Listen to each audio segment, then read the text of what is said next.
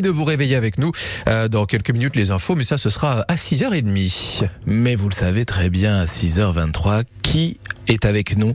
C'est notre Patrice Arnaudot parce que c'est la journée mondiale des océans aujourd'hui Eh oui. et on développe tout ça en Isart. Exact, et on prend le large avec vous Patrice. Bonjour Quentin, radio lui amiqué. Bonjour, alors on n'a pas l'océan ici, hein, c'est plutôt la mer. Hein. Une à propi profunda, hein, une profondeur brutale qui choque même certains touristes lorsqu'ils découvrent notre mare Denis.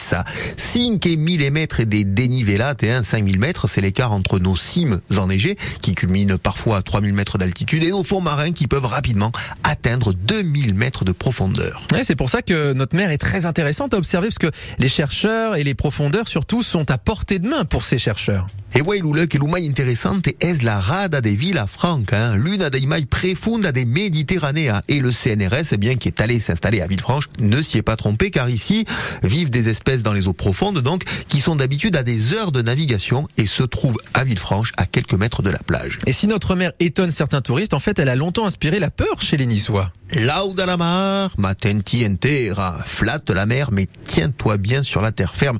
Ce proverbe nous rappelle que les Niçois sont tout d'abord des montagnards qui se méfient de la mer.